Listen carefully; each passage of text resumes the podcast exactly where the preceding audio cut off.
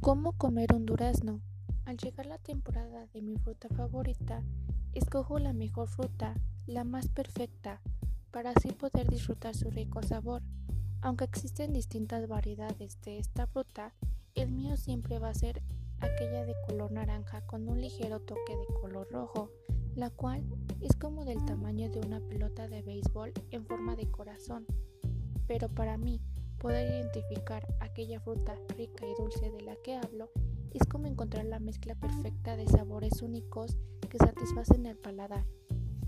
Al tomar aquella fruta en mis manos y sentir la textura que posee, me refleja una suavidad profunda, como si fuera seda, pero al olerla me llega un aroma dulce y fresco como la primavera.